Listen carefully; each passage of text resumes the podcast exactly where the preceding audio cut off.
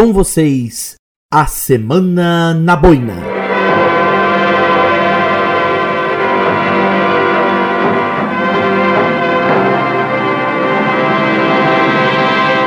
Não é todo dia que a gente tem um estúdio para gravar.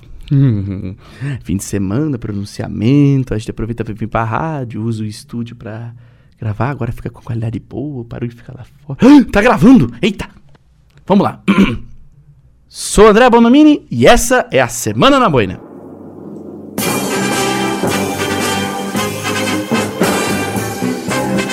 Em documentário, um diretor de coração partido, um guru indiano e um encontro com os Beatles.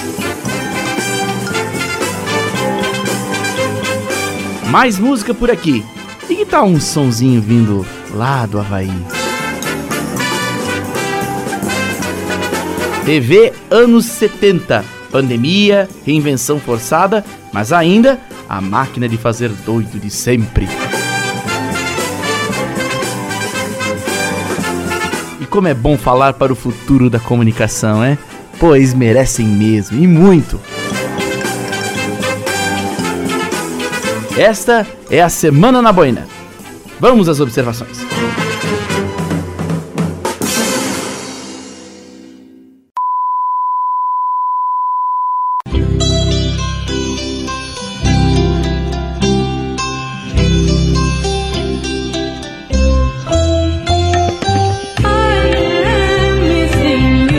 Diretor com o coração partido, um retiro espiritual na colorida Índia e o quarteto mais famoso do rock. Uma aventura que só poderia acabar mesmo em documentário.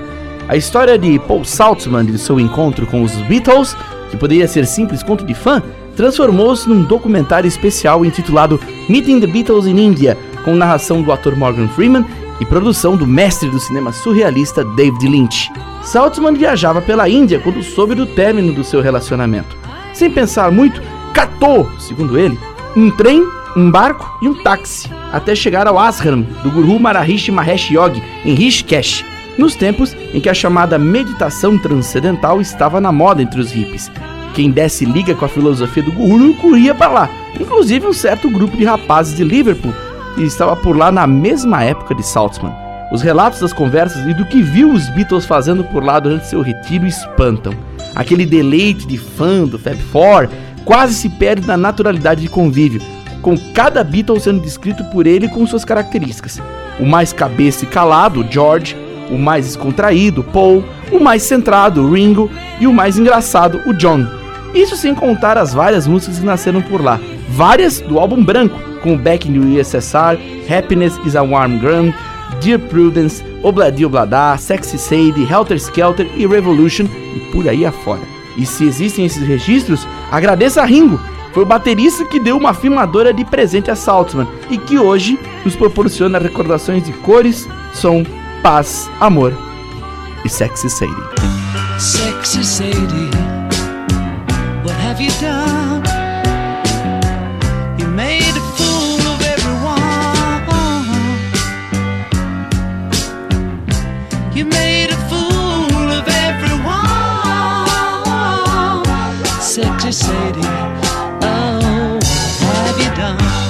Sexy city. you broke the rules. You laid it down for all to see. You laid it down for all to see. Sexy Sadie, oh, you broke the rules one sunny day. The world was waiting for the lover. She came along to turn on Sexy Sadie, the greatest of them all. Sexy Sadie. Did you know the world was waiting just for you? The world was waiting just for you. Sexy Sadie. Oh, how did you know? Sexy Sadie it's yours yet. However big you think you are.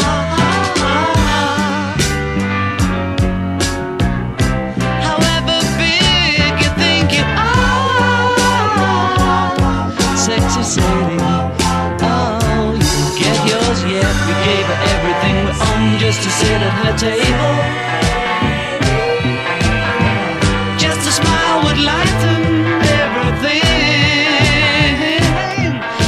Sexy that she's the latest and the greatest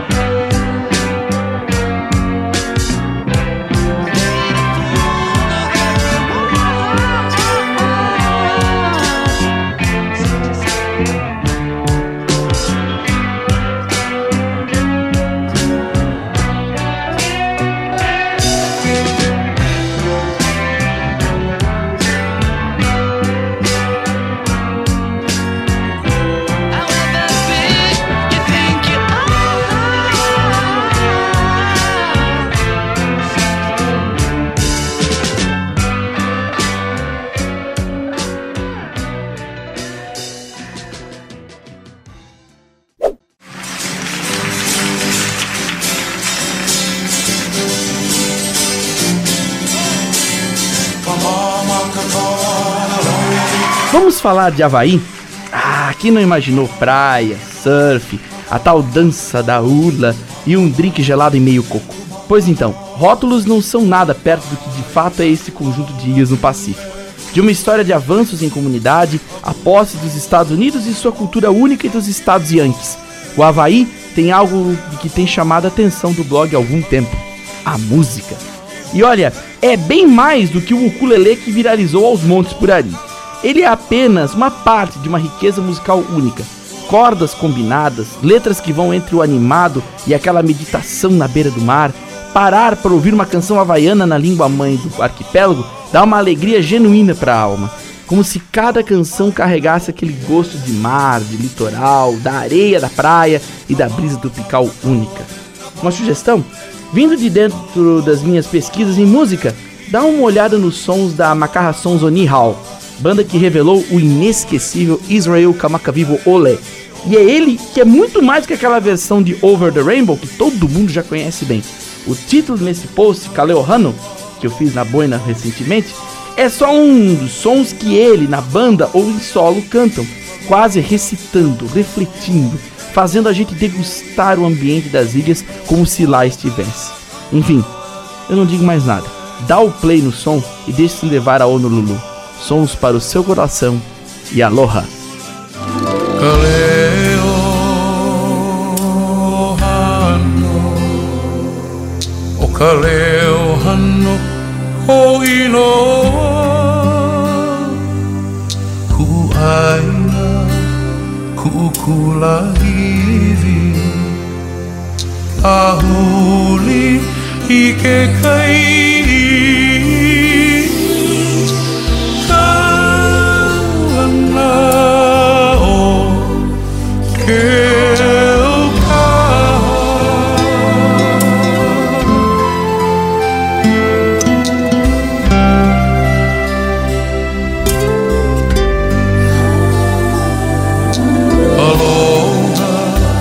ia mauna ke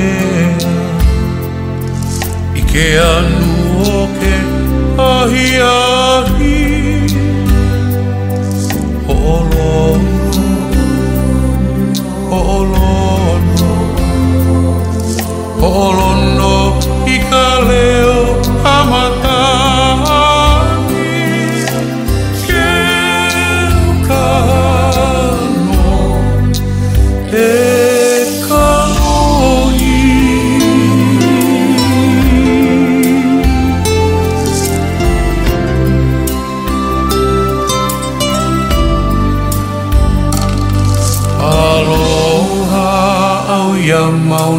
kea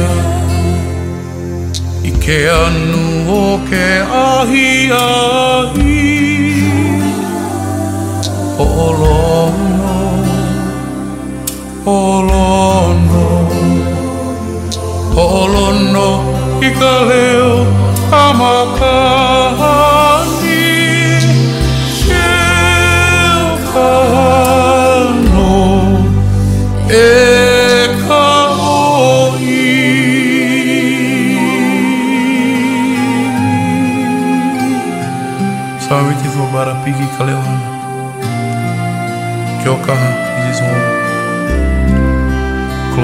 land close to the ocean. Listen to the wind. Along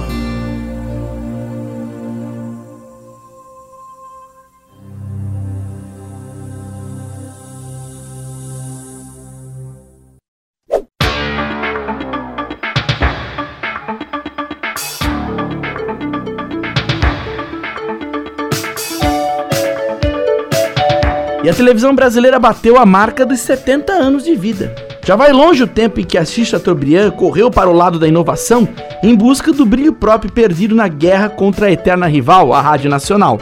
Lá em 1950, isso tudo. De um começo tumultuado, que teve discurso chorado, cantor frade, garrafada de champanhe na câmera e câmera pifando, muita coisa passou por baixo dessa ponte dos suspiros que é a nossa telinha. Hoje, essa mesma telinha se torce e retorce para reencontrar seu lugar entre as mídias. Diante de Netflix e outros aplicativos que inundam as modernas Smart TVs no caminho, as emissoras abertas nacionais tentam combater com o clássico o ineditismo e a qualidade das produções via streaming. A pandemia sacudiu ainda mais os negócios por trás dos holofotes e muitas relações de atores e programas com emissoras têm terminado, para surpresa de muitos, como eu. Mas não vamos negar, foi com lances emocionantes, cômicos, tensos e antológicos que a televisão no Brasil se consolidou e escreveu sua história. Foi ela que imortalizou momentos, nomes e criou modismos e revelou facetas de um país escondido por trás das mazelas e fatos escusos. Ela continua à frente como principal entre os principais, mesmo que o tempo não permitiu um envelhecimento com mais pompa. Enfim, Segue-se em frente a obra de Chateaubriand, por mais sete décadas de histórias a se contar e viver. A TV, essa máquina de fazer doido, com o seu glamour e suas personas, que a cada dia, segundo Walter George Durst, continua escrevendo na água.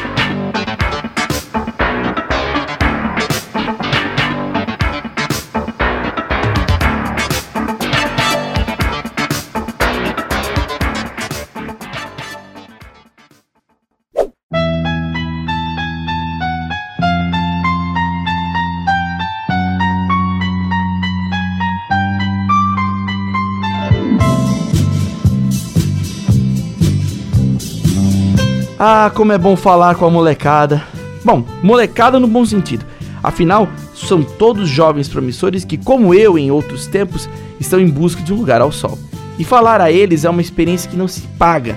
Você dividir o seu conhecimento, suas vivências, dar uma luz e um recado que inspire essas cabeças nervosas e ansiosas que enfileiram-se no saudoso Unisociesc, o lugar onde me formei como jornalista.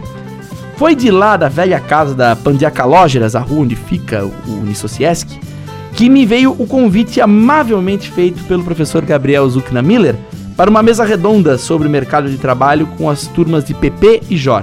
Ao meu lado, também registra-se com louvor as presenças do egresso de PP e gente fina Evandro Gomes, os professores Evilás Vieira Neto, professor Neto para os alunos como eu, e o eterno marechal do jornalismo, professor Elmar Silva. E a riqueza da conversa nem se fala foi de uma ponta a outra, rasgando entre ética, as oportunidades, a consequência dos avanços tecnológicos e tudo isso com a sombra da pandemia por trás de nós. Impossível não se colocar na pele desses garotos e se sentir também incerto com o que vem pela frente depois desse turbilhão todo. Mas se ao menos alguma dúvida conseguimos iluir na mente deles, ganhamos as noites de roda.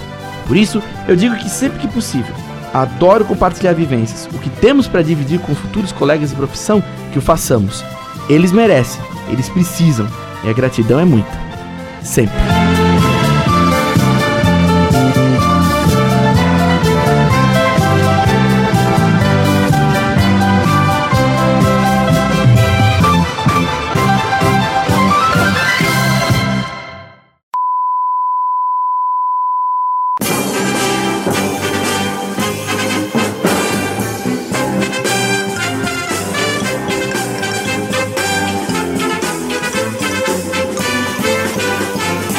Esta foi a Semana na Boina. Nova edição na próxima semana. Siga a Boina nas redes sociais, facebook.com barra blogaboina e arroba blogaboina no Instagram.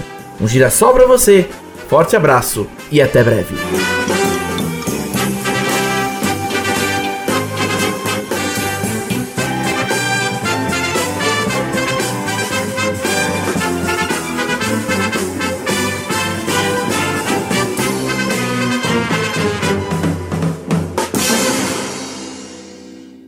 As opiniões aqui apresentadas são de responsabilidade do jornalista André Bonomini e da Boina. Produção, edição e locução de André Bonomini. A Boina. Curiosidades, história, entretenimento e opinião.